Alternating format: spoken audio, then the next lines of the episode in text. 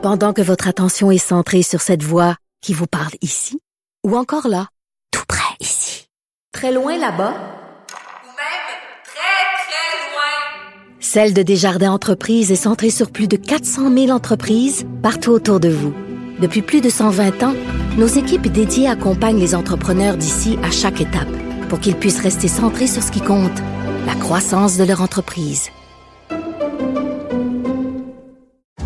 Parce qu'en immobilier, pour être à son affaire, suivez les conseils de nos experts. Via Capital, les courtiers immobiliers qu'on aime référer.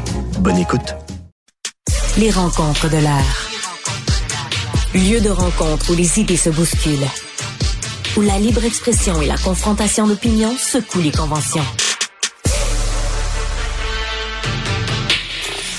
Des rencontres où la discussion procure des solutions. Des rencontres où la diversité de positions enrichit la compréhension. Les rencontres de l'art. Alors, avec le professeur Patrick Taillon, on a eu l'occasion de parler du rapport entre le droit et le politique. Se pourrait-il que quelquefois le droit soit plus politique qu'on ne le dit? Se, se pourrait-il, il n'a pas tranché, mais que quelquefois le pouvoir des tribunaux soit plus grand que le pouvoir des élus? Et pour parler de ces questions, on reçoit notre analyste politique Emmanuel Latraverse, qui est normalement, qui je crois, est plus légaliste que le professeur euh, en droit constitutionnel Patrick Taillon et qui croit oh non, la faux. Constitution. Oh, moi, j'en suis convaincu, mais je te lance oh, une présentation. Je vais te présenter comme une légaliste convaincue. Loi 21, demain, jugement. À, un, à quoi t'attends-tu? Et surtout, quels sont les enjeux pour la suite selon toi?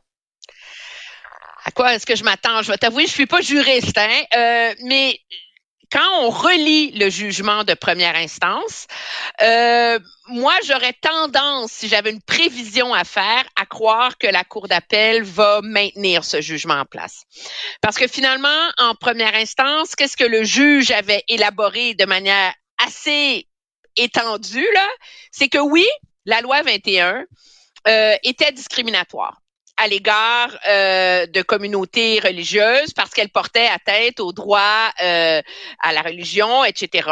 Mais le juge en est arrivé en disant, ceci étant dit, Québec a toute la légitimité d'utiliser la clause dérogatoire et donc l'usage de la clause dérogatoire est valide, sauf en ce qui a trait aux communautés, euh, aux commissions scolaires anglophones qui ont un droit garanti par la Constitution de mener leur propre politique. Et ce droit-là dans la Constitution est soustrait à la clause dérogatoire dans la façon dont la Constitution est écrite. Donc, le juge en première instance avait une lecture très euh, très euh, étroite, si on veut, de la Constitution, des règles, etc. C'est la façon dont jusqu'ici, de ma compréhension, les tribunaux ont interprété l'usage de la clause dérogatoire. Et objectivement, la seule façon de s'en sortir pour quelqu'un qui voudrait renverser la loi 21, ça serait de faire ce que voulait faire à l'époque le, ministre de la Justice, David Lametti, c'est de convaincre un tribunal de changer les règles sur comment on utilise la clause dérogatoire et de statuer qu'elle ne peut pas être utilisée avant donc de manière préemptive, comme l'a fait le gouvernement, mais qu'il faudrait l'utiliser après qu'il y a eu des jugements. Ça, c'est pas, je crois pas que c'est une cour d'appel qui va trancher ça. Je pense que c'est vraiment le jugement qui va être rendu en cours. Euh, c'est le débat qui va avoir lieu en cour suprême. Le problème que ça pose cependant pour Monsieur euh, Legault, c'est qu'à l'époque où le jugement en cour supérieure a été rendu, pour lui, c'était essentiellement une victoire parce qu'il pouvait dire l'essentiel de la de la loi 21 est maintenu, puis bon, les commissions scolaires anglophones s'organiseront entre eux. Le problème, c'est que là, M. Legault est immensément impopulaire. On, on est confronté aux limites de sa façon de mener son nationalisme face à Ottawa, et que là, ben, il va être vraiment coincé parce que moi, je pense pas qu'il peut s'attendre à une victoire totale et entière demain par la Cour d'appel. Je crois pas que la Cour d'appel va dire que la loi 21 s'applique aux commissions scolaires euh, anglophones. De ce point de vue, je suis pas certain qu'on va dire que c'est une victoire dès lors que la loi était abîmée, détricotée par les tribunaux pour la question des commissions scolaires anglophones. Mais je te pose la question sur le temps long. Euh, avec Patrick Tarion, on l'évoquait il y a un instant. Depuis 1982, les tribunaux ont pris un pouvoir croissant dans la société canadienne, dans la société politique canadienne, et les, au point même de déclasser quelquefois le législateur. Euh, question toute simple, sur des questions aussi fondamentales que, alors que, à ce que j'en sais, il n'y a pas eu de référendum qui aurait consacré la, la légitimité supérieure des tribunaux sur les élus.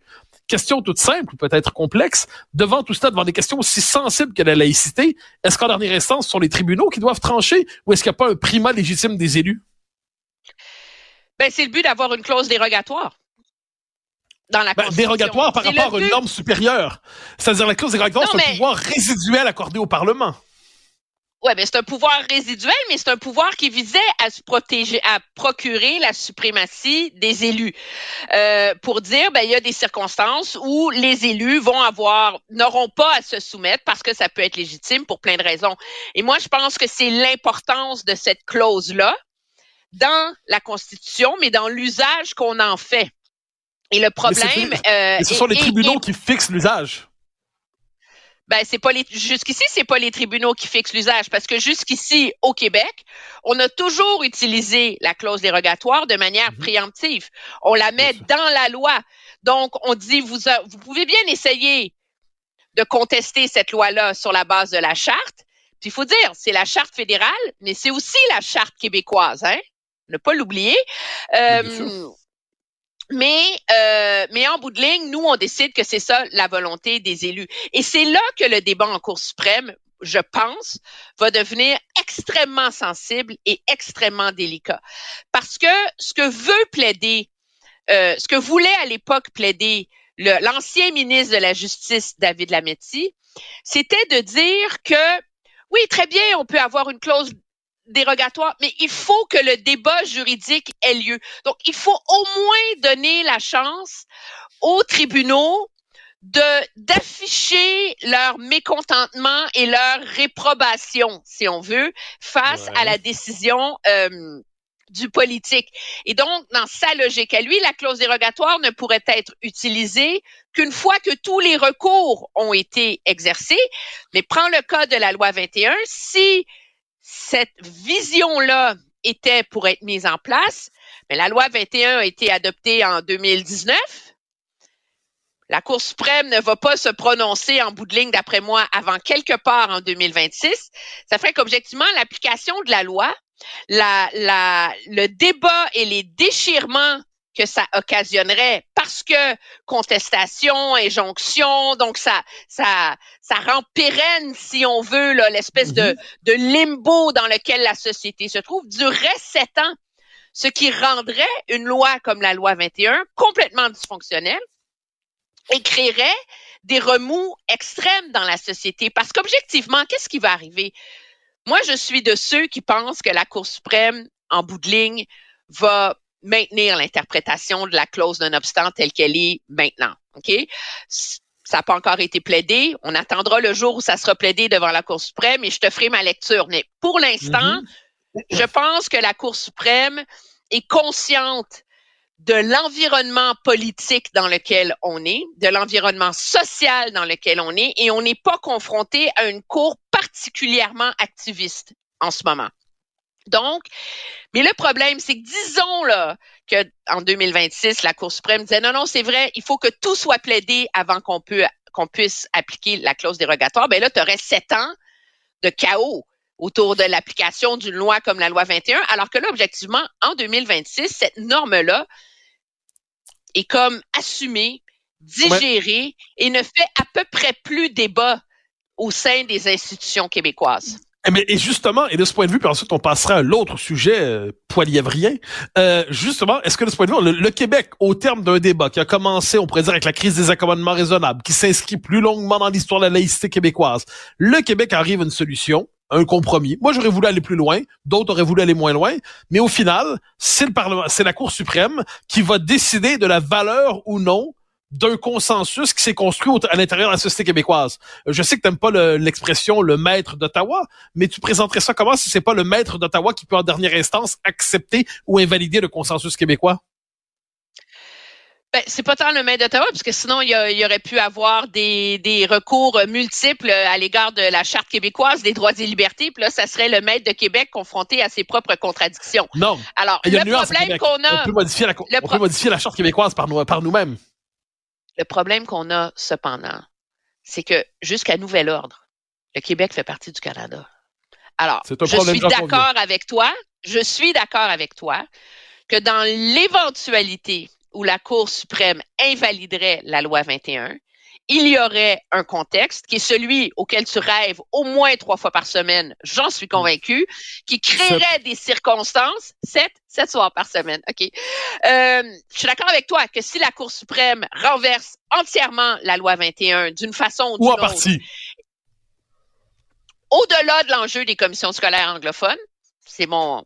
Je pense que les commissions scolaires anglophones ne suffiront pas à faire renaître le désir flambant d'indépendance où tout le monde est dans la rue, comme lors de, euh, de Mais la Saint-Jean-Baptiste de 1990. Mais si la Cour suprême fait ça, je suis d'accord avec toi que là, elle viendrait de donner un monumental électrochoc au mouvement souverainiste. Et c'est la raison pour laquelle je pense que la Cour suprême ne fera pas ça.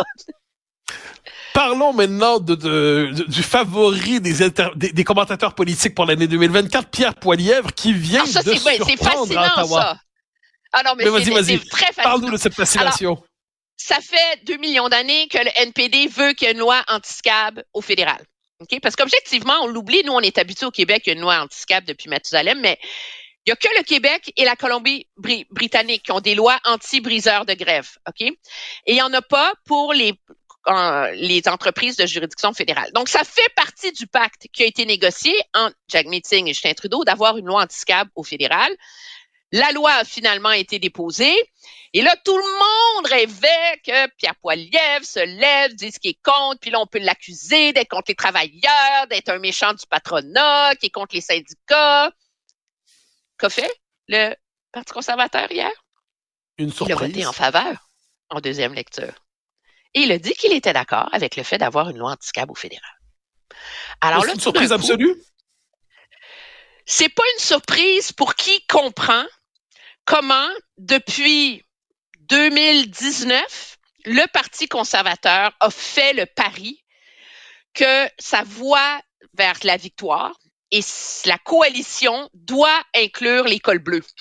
Les travailleurs, les travailleurs qui sont syndiqués dans les usines, dans tout le reste, et qu'il y a un moyen d'aller les chercher. Et donc, la loi anti-SCAB devient une façon pour Pierre Poilievre de dire à ces travailleurs-là, parce que je suis de votre côté, votre droit de grève est légitime et vous y avez droit. Et c'est très habile parce que Pierre Poilievre, d'autre part, est très critique à l'égard de la gouvernance des syndicats. Quand il était ministre responsable de ces enjeux-là sous le gouvernement Harper, il avait déposé, euh, tenté de faire adopter des lois pour euh, forcer les syndicats euh, de juridiction fédérale à être beaucoup plus transparents, etc.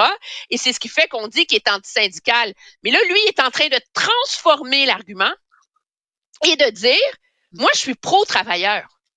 Mais justement, Et où est ça, la surprise? très- si je peux- Ben- parce que, si je me permets, l'exemple, parce que les, je donne un, exemple plus large. Dans le monde du conservatisme anglo-saxon, Boris Johnson, quand il était à la tête du Parti conservateur, avait modifié fondamentalement la doctrine du parti pour se tourner justement vers les travailleurs, vers les, les, les cols bleus. En fait, c'est le virage vers les classes moyennes comme ça. Puis bon, Trump aux États-Unis, sa première 2016, sa victoire, se fonde en bonne partie sur la capacité à détourner vers le Parti républicain les électeurs autrefois démocrates, quelquefois des indépendants. Donc, c'est pas surprenant que le Parti conservateur canadien, pour peu qu'on l'inscrit dans le cadre plus large du conservatisme occidental, Ah, se dise on, on doit être capable de, de les ramener vers nous.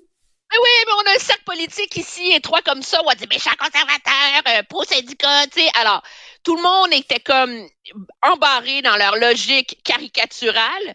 Et finalement, on voit le Parti conservateur essayer de, de s'insérer et de montrer de manière très concrète qu'il est en faveur. Puis, ce qui est intéressant, c'est que, je sais pas si tu as vu passer ce matin, mais euh, Léger vient de sortir un nouveau sondage sur les intentions de vote au fédéral. Mhm. Parti conservateur, 41% Parti libéral, 25% NPD, 18 Le NPD a perdu deux points. Donc, le NPD, malgré gagner l'assurance dentaire, une pseudo-assurance médicaments, la loi anti ne fait aucun gain parce qu'il est vu comme étant tellement idéologique du côté euh, progressiste, euh, toi tu dirais woke, euh, pro euh, establishment syndical, et à travers ça, Pierre Poilievre réussit à se tailler un chemin en faisant sa propre coalition. Puis tant qu'à parler de sondage, faut quand même que je te le dise là, que les libéraux ont été détrônés de la deuxième place au Québec, selon ce sondage-là, où le bloc demeure en tête à 32% mais où les conservateurs seraient aujourd'hui à 29% fait que Ben- Pour tout le monde qui s'excite le poil des jambes sur le fait qu'il a été très, très, très méchant à l'égard des maires, là, ça n'a pas l'air d'avoir eu un gros impact sur les intentions. Ben, c'est ben, le moins qu'on puisse dire. Et je reviens un instant sur le commentariat des conservateurs. J'ai l'impression que la gauche et le commentariat, quelquefois, ça finit par se rassembler parce qu'ils sont enfermés dans leurs préjugés sur les conservateurs, parce qu'ils sont enfermés dans voilà ce qu'ils sont, ils sont très méchants, donc on a fixé une image d'eux très négative, puis on prend pas la peine de voir ce qu'ils disent, ce qu'ils font réellement, ben ils se laissent piéger par leur propre biais d'analyse, puis ils voient pas la stratégie des conservateurs qui sont justement partis à la conquête des travailleurs. Est-ce qu'ils se laissent piéger par leur biais d'analyse ou est-ce qu'ils se laissent piéger par le style Poiliev qui est à certains égards tellement agressif, tellement polarisant, tellement vindicatif et tellement caricatural que c'est facile de ne regarder que ça. Et si tu veux comprendre les tendances sous-jacentes qui expliquent son succès, faut être capable d'aller au-delà de ça et de regarder de manière plus granulaire les politiques qu'il met en place, les, son discours, non pas à la Chambre des communes ou devant des journalistes à Ottawa, mais son discours dans des rassemblements, son discours dans les médias locaux, donc la façon qu'il a de percoler l'opinion publique. Et c'est la raison pour laquelle, à l'heure où on se parle, il est premier chez les femmes, ce qui était inusité, dans toutes les tranches d'âge et même auprès du vote urbain. Donc, c'est que par ses prises de position, le logement, le coût de la vie, là, on est rendu avec les droits des travailleurs, etc. Il est en train de rejoindre et de convaincre, pas un à un, mais tranche d'électorat par tranche d'électorat, toutes les tranches qui appartenaient à Justin Trudeau et qui sont désabusées. Et là, il leur donne une poignée. Fait essentiellement le message, je suis peut-être désagréable, peut-être que je vous énerve puis que je suis trop populiste, mais le truc qui compte le plus pour vous, accès au logement. Le truc qui compte le plus pour vous, le droit de faire la grève sans qu'il y ait des, des scabs qui viennent vous remplacer. Le truc qui compte le plus pour vous. Alors, il est capable de saisir ces enjeux clés-là pour créer une espèce de nouvelle coalition électorale. Et c'est ça qui est intéressant dans sa tactique. Et objectivement, c'est reprendre à la sauce conservatrice la tactique qu'avait utilisée Justin Trudeau en 2015 lorsque lui avait réussi à détrôner les conservateurs. Et on aura l'occasion peut-être d'en reparler demain parce que ça fait aussi penser à un livre qui s'appelait The New, Conserv euh, The New Republican Majority, un vieux livre américain des années 60-70 dont on parlera peut-être demain, lu. je te le proposerai, Tu vas me demander on en de le parlera. lire en 24 heures? En 12 heures. C'est encore mieux. Je te remercie. C'est un plaisir. On reprend la conversation demain sur la question de la nouvelle coalition conservatrice. À demain. Parfait. Bye bye. Chers amis, c'était un plaisir de vous parler, de vous retrouver et nous nous retrouvons évidemment demain pour un nouvel épisode.